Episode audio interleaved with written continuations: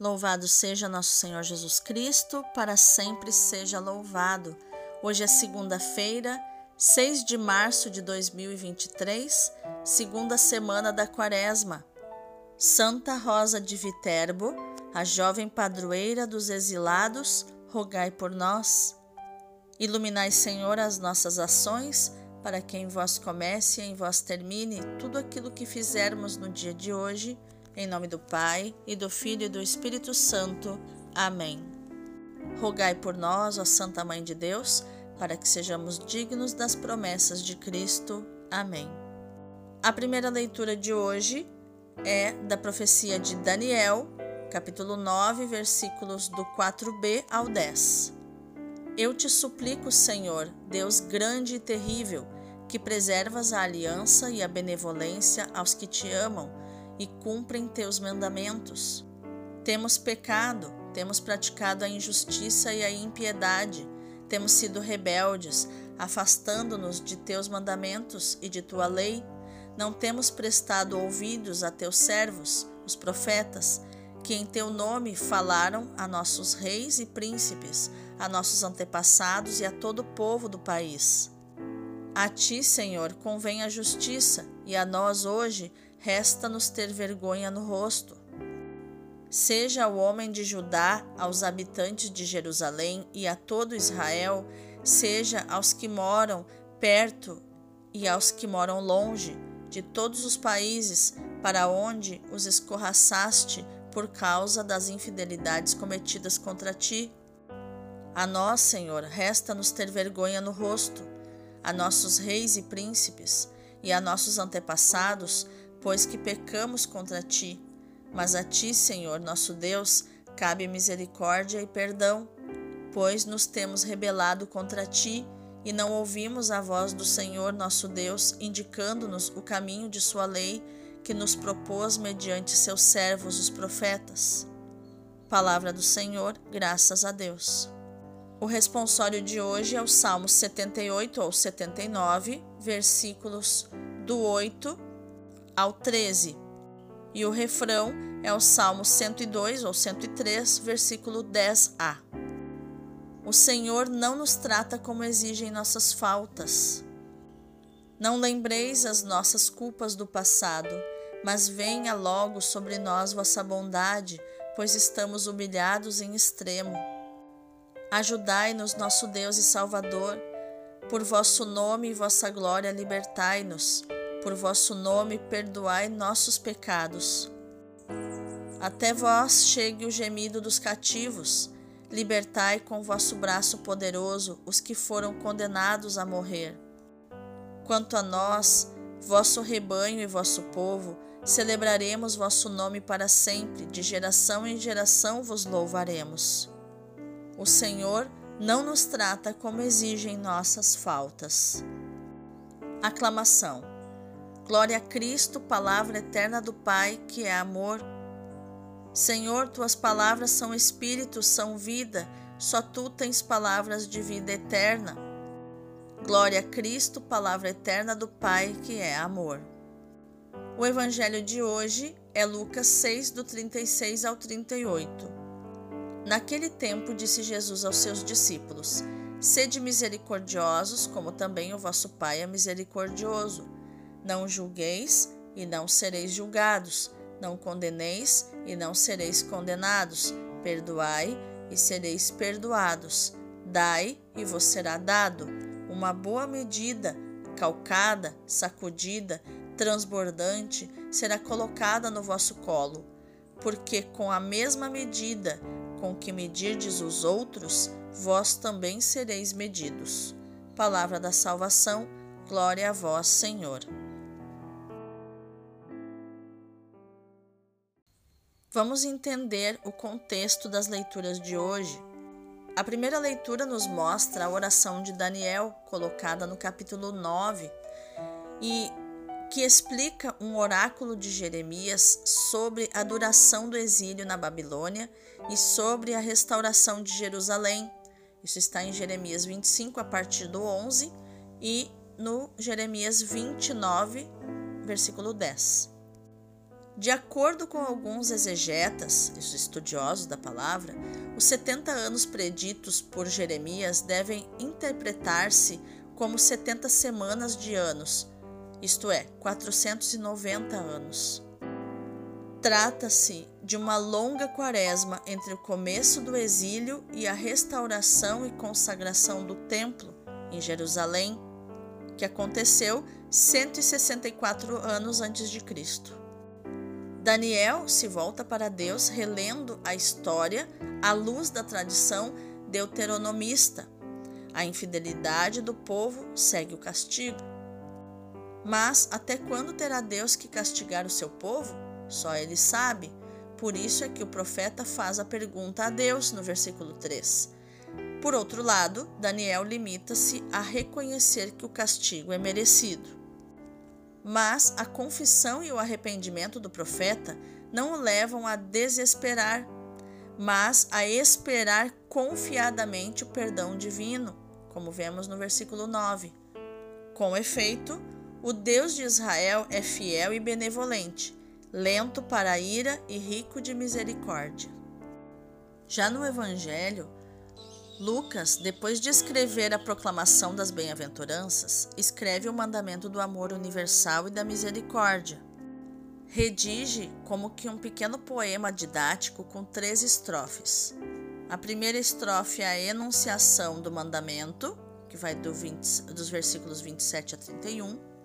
A segunda estrofe, as suas motivações, que vai do 32 ao 35, e a terceira estrofe é a sua prática, que vai do 36 ao 38. Verificamos uma clara analogia com o Sermão da Montanha de Mateus, mas Lucas tem uma particularidade. Fala da imitação do Pai em termos de misericórdia, enquanto Mateus fala de perfeição. Lembrando que, numa análise psicológica dos evangelistas, eles têm canais de comunicação diferentes que eles expressam através da sua escrita. Mateus, por exemplo, era auditivo, então ele focava muito nos discursos de Jesus, naquilo que Jesus dizia, porque o canal de comunicação de Mateus era os ouvidos. Então ele era mais atraído pelas palavras, no que as pessoas dizem. Marcos era mais visual, ele focava mais nos milagres de Jesus, naquilo que Jesus fazia, naquilo que Pedro, porque ele era secretário de Pedro, ele transcreveu o discurso de Pedro, né, a pregação de Pedro. Então, Marcos via pelos olhos de Pedro aquilo que Jesus fazia. E o evangelho dele tem muitos milagres, tem mais milagres que capítulos. O Evangelho de Marcos tem 16 capítulos e 18 milagres. Já o evangelista Lucas era o que chamamos de sinestésico ou o canal de comunicação emocional, porque ele foca nos sentimentos de Jesus, nos sentimentos das pessoas que interagem com Jesus. E o canal sinestésico fala isso, né? é as sensações, os sentimentos. Já o evangelista João tem todos os canais de comunicação juntos. Ele é visual, auditivo e sinestésico. E ele contempla os leitores que têm os diversos e variados canais de comunicação, né, desses três. Então, ele contempla os visuais, porque João escreve sete sinais da palavra ele contempla os auditivos, porque ele escreve os seis discursos de Jesus, e ele contempla os sinestésicos, porque ele narra os encontros de Jesus. Interessante, não é? E como praticar esta misericórdia, voltando ao tema das leituras de hoje, é o que nos indicam os versículos que hoje nós escutamos. Cinco verbos passivos revelam que o sujeito é o pai. Não sereis julgados, não sereis condenados, sereis perdoados. Ser-vos-á dado, uma boa medida será lançada no vosso colo. Quando nos arrependemos de nossos pecados, nos dispomos a mudar de caminho e nos abrimos ao amor misericordioso do Pai, O seu perdão é perdão de verdade, um dom superabundante, uma boa medida, cheia, calcada, transbordante, que é colocada no nosso colo. Por isso também nos convém ser generosos no perdão aos nossos irmãos e sermos mais leves no julgamento. Vamos meditar mais profundamente esta palavra. Depois da enorme catástrofe que culminou no exílio do povo na Babilônia, o povo de Israel caiu em si e se deu conta do seu pecado. Então dirigiu-se ao Senhor, confessando, confuso e humilhado, as suas culpas e implorando misericórdia. Eles disseram: Sim, ó Senhor, para nós a vergonha, porque pecamos contra ti. No Senhor nosso Deus a misericórdia e o perdão, pois nos revoltamos contra ele, dizem os versículos 8 e 9. O próprio Daniel, profeta, diz: A ti, Senhor, convém a justiça, e nós hoje resta-nos ter vergonha na cara. Ele diz no versículo 7 e no início do 8. Veja que essa é uma expressão muito, muito antiga. A humildade e a confiança em Deus nos permitem receber a sua graça e compreender a imensidão do seu amor por nós. Foi essa humildade e confiança que levaram São Paulo a exclamar: Deus demonstra o seu amor para conosco quando ainda éramos pecadores, é que Cristo morreu por nós. Isso está em Romanos 5:8. O perdão recebido centuplica o amor, como vemos em Santo Agostinho e em tantos outros santos. A experiência do amor misericordioso de Deus suscita um forte desejo de corresponder a esse amor. É impossível, como eu já falei diversas vezes, retribuir o amor de Deus. E muitos com essa com esse sentimento de que é impossível retribuir o amor de Deus, se afastam dele porque é um amor imenso demais. Mas quando trocamos o, o retribuir por corresponder com aquilo que temos, daí sim conseguimos ter um relacionamento com Deus ele desperta esse desejo em nós de corresponder a esse amor, porque é assim que os apaixonados fazem. Quantas vezes nós também nos demos conta de termos pecado e termos ofendido a Deus? Quantas vezes experimentamos as situações de morte, de ódio que dominam o nosso mundo? Corremos o risco de perder a confiança e a esperança. Por isso precisamos purificar o nosso olhar com o arrependimento sincero e a oração.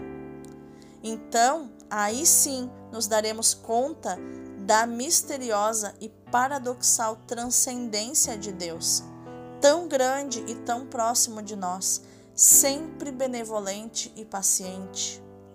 Mas também nos daremos conta da verdade acerca de nós mesmos e dos outros, e os nossos juízos de condenação se transformarão em pedidos de perdão para todos, porque todos somos corresponsáveis pelo mal que nos rodeia.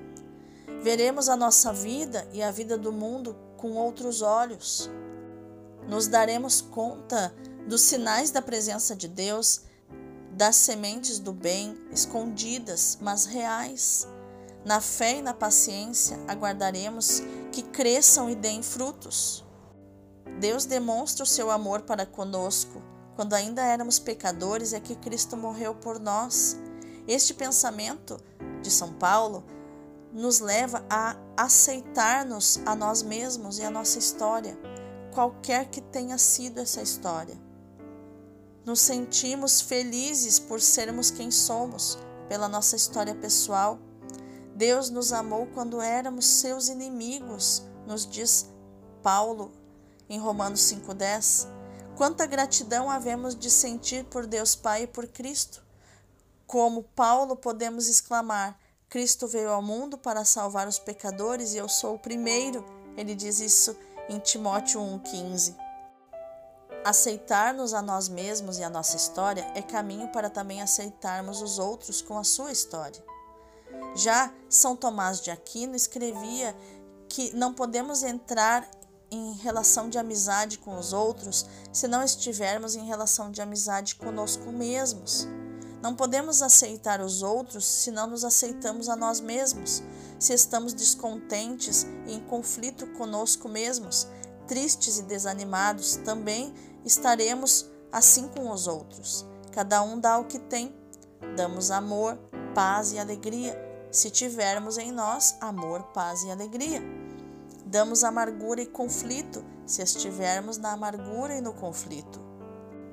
A alegria de ser amados é o fundamento da nossa dignidade de pessoas humanas, de filhos de Deus, é fonte da aceitação e da confiança em nós mesmos, é a libertação de toda tristeza e medo e nos faz aceitar os outros com uma justa confiança neles.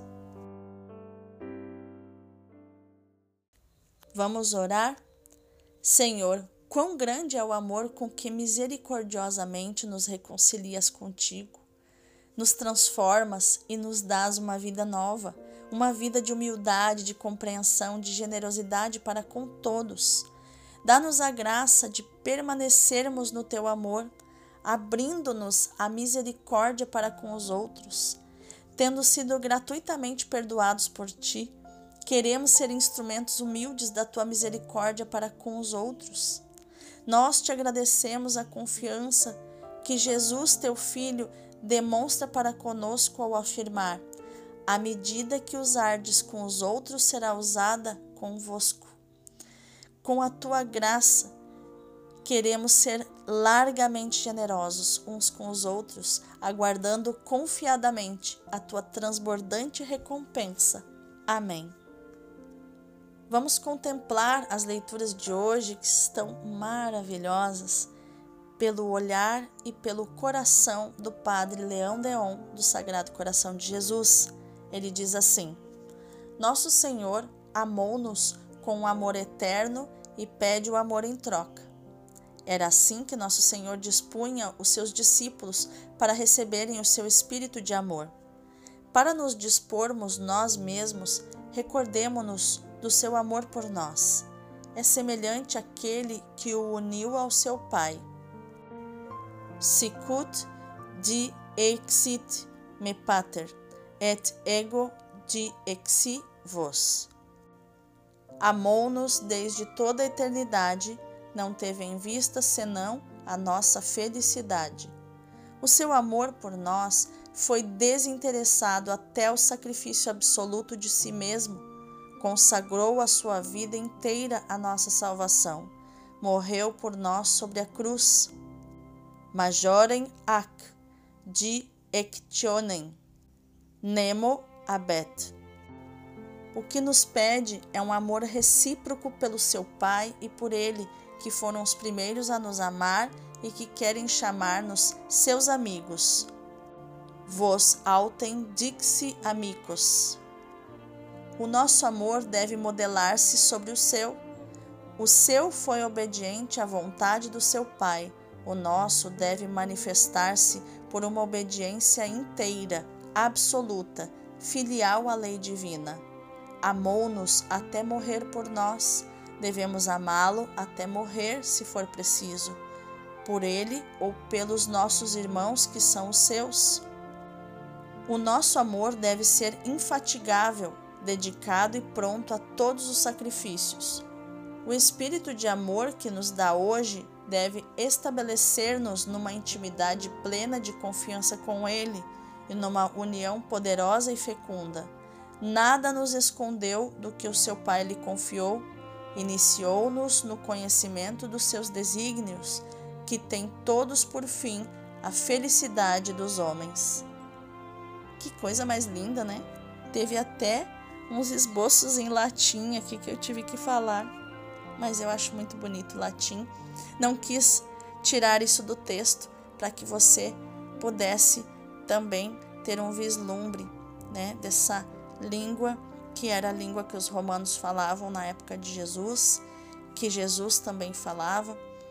Então eu acho importante trazer isso para você também que a nossa ação no dia de hoje, meu irmão, minha irmã, para concluir aqui a nossa Lexio Divina, é que você, que nós possamos meditar, proclamar e viver esta palavra que o Senhor falou em Lucas 6,36. Sede misericordiosos, como vosso Pai é misericordioso. Deus abençoe o teu dia.